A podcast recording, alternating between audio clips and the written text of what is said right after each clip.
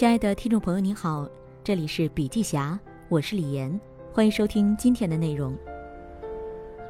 人最大的悲哀是在低层次上早早形成了逻辑闭环。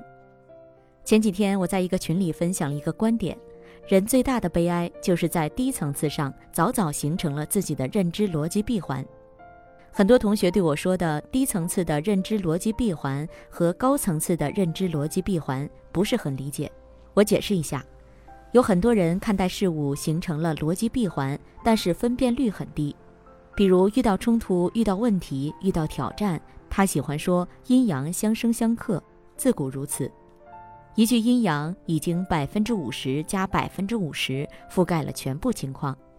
你会发现，你遇到的所有问题都可以用阴阳来解释。慢慢的，这个人在阴阳观上形成了自己的逻辑闭环，而且他发现这个逻辑可以解释全世界一切的事情。他会以为自己已经洞察了全世界，但是阴阳对错、左右好坏这样粗分辨率的逻辑闭环，只能让自己觉得自己无懈可击，却没有太大的实际用处。这就是我们说的落不了地。那什么叫高层次的逻辑闭环呢？就是提高分辨率。拥有高层次逻辑闭环的人会这么理解事情：这件事儿其实从层次维度上有十五个层次不断分解，从时间维度上有八个阶段不断演化，从整体维度上受二十个外部要素影响不断突变。在这个分辨率上，它也形成了逻辑闭环，完全自洽，但是却有更高的可操作性、透视度。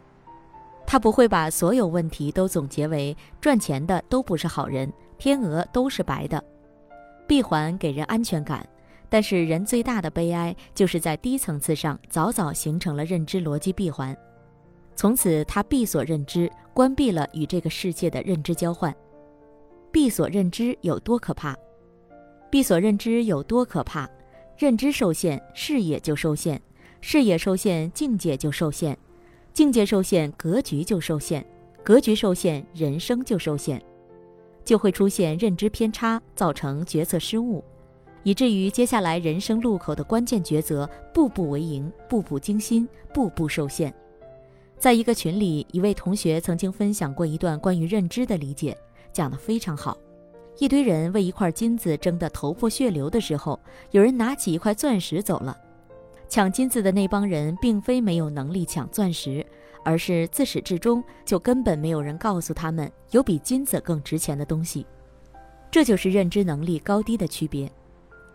乳之砒霜，比之蜜糖，也是认知。你认为一文不值的东西，在别人的眼里是宝贝。你认知强，就比别人提前看到事情本质，提前看穿你所在行业中后期的发展，甚至终局。会更清楚自己商业模式的问题、优劣势，需要找什么样的人来操盘，大概率会在哪个赛道，甚至哪家公司出现，还会更清楚钱在哪里。很多时候，起点相似的人，思维不同，结果也不同。一路闭锁认知的人，不仅无法掌控自己的注意力，甚至无法过滤出有价值的信息。更可怕的是，因为过去这套方法论取得了辉煌成绩。依然沿用过去的逻辑思维模式做事，但遗憾的是，没有哪种思维模式必然先进于其他模式。对后果可接受度高的产品，比如互联网产品，改个按钮位置、换个背景音乐等，可以小步快跑、快速迭代；对后果可接受度低的产品，比如建设核电站、发射火箭，就要一次性把事情做对。有时候，你要让听得见炮火的人指挥战争。有时候你要砍掉基层的脑袋、中层的屁股、高层的手脚。张小龙说要警惕 KPI，而马云在湖畔大学的第一课就是讲 KPI 的重要性。每一种思维模式都有其对应的适用场景，反之，每一种场景也必然有与其对应的思维模式。事物之间的关系很多时候并非非黑即白的关系，而是存在着博弈和可能。存在着多样性，允许更多的可能性，你才能有更多的机会。如何击碎低层次认知闭环？那么，如何打开低层次认知闭环呢？保持独立思考，从信息洪流中筛选价值信息。有同学问我：“你这样整天飞来飞去的，那用什么时间来思考呢？”其实我随身带着静电白板纸，稍微有些时间，比如在机场休息室，我就会把白板纸往墙上一吸，然后用白板笔和板擦整理我最近零散的思路，放入大的逻辑框架。我最经常的工作状态就是站在巨大的白板前，把想法像小石子一样扔到知识储备的湖面上。迅速把激起的浪花涟漪记录在白板上，然后我会退后半米，静静地看着这些想法舒展、连接、形成结构，感受创造带来的喜悦和成就感。这是我在机场候机时用静电白板贴在休息室思考的照片。白板能把我们从结构化的思维、有边界的思维、不能错的思维中解放出来，帮助我们随时随地无边无际的思考。善用碎片时间，永远不要停止思考。我们生活在一个信息风暴的时代，信息和噪音鱼龙混杂，你的注意力每天都在被信息风暴撕扯。人的注意力很容易被信息洪流裹挟，迷失目标和方向。不能仅仅去学那些容易看到或容易学到的东西，要挖掘这中间更深层次的原因，不断的培养自己从一团乱麻的信息风暴中提炼价值信息的能力。拥有自己的主见，永远不要盲从。学习要有系统，一定要建立一套完整的知识体系，并理解其中的逻辑关系。建立逻辑推理能力和系统性的思维，对于学习成功个案是至关重要的。多和市场参与者交流。在群里，我举过一个盲人摸象的例子：六位盲人约好一起去看大象，他们都是盲人，都通过触摸来满足看事物的心愿。第一个接近大象的盲人，恰巧撞上了大象宽阔结实的身躯，马上叫道：“上帝保佑！”原来大象就像一堵墙。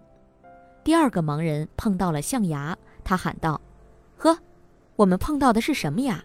又圆又滑又尖，我看很明显，大象很像一只长矛。”第三个盲人碰巧把扭动着的象鼻抓在手中，因此就大胆地说道：“依我看，大象就像一条蛇。”第四个盲人急切地伸出双手，摸到了大象的膝盖。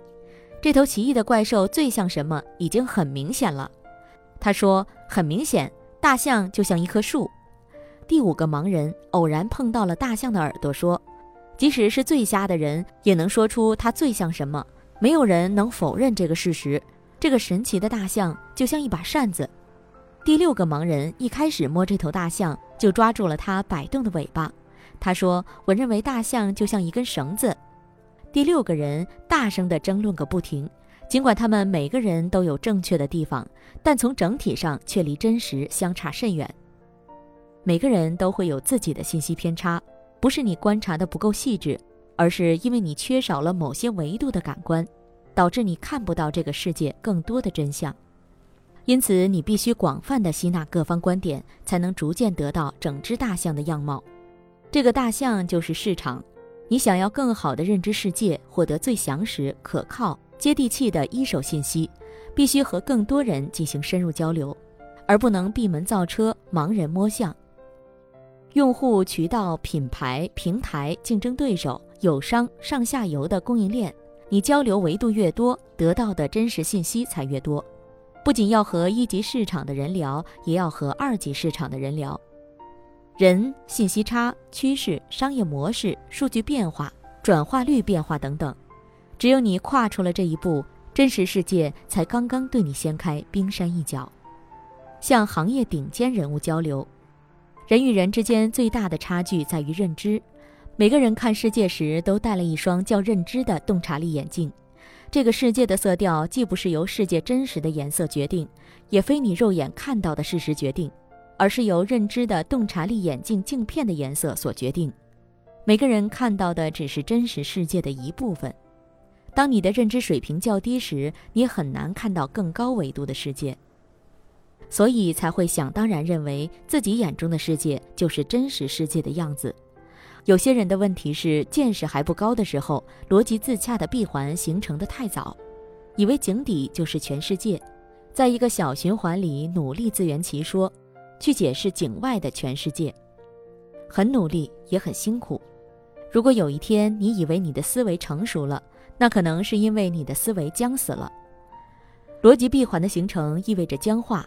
想要打破这个困局，需要找不同行业内拥有顶尖认知或最新认知的高手，帮你不断碾压、击碎闭环。前些日子，我去参加了一场关于跨境电商的主题活动。我对同学们说：“跨境电商有多火？场内四千人，场外据说还有一万人。”我讲到一半，大批警察赶到了现场，说人太集中了，叫停演讲，强制流动。第一次遇到这种情况，人们眼中有那种很久没见过的渴望，太疯狂了，这个行业太疯狂了。这是现场随手拍的照片。我们常说要抓住红利，抓住机会。所谓的红利机会，其实就是短暂的供需失衡，而能不能意识到机会，往往和你的认知开放程度、商业敏感度有很大关系。清代红顶商人胡雪岩说：“如果你有一乡的眼光，你可以做一乡的生意；如果你有一线的眼光，你可以做一线的生意；如果你有天下的眼光，你可以做天下的生意。现在没有，以后也不会有。”永远不要闭锁认知，永远不要有非黑即白的思维。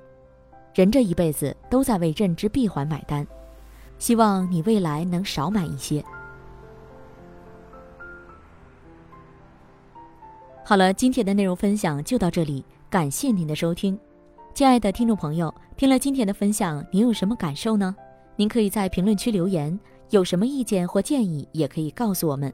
同时，笔记侠分享在各大音频平台，喜马拉雅、懒人听书、蜻蜓、乐听、三十六课、荔枝等都有发布，搜索“笔记侠”即可关注。感谢您的支持。笔记侠商业合作包括深度专访、品牌传播、线下沙龙合作，请联系魏之上，幺七六三幺八八幺九五七，幺七六三幺八八幺九五七。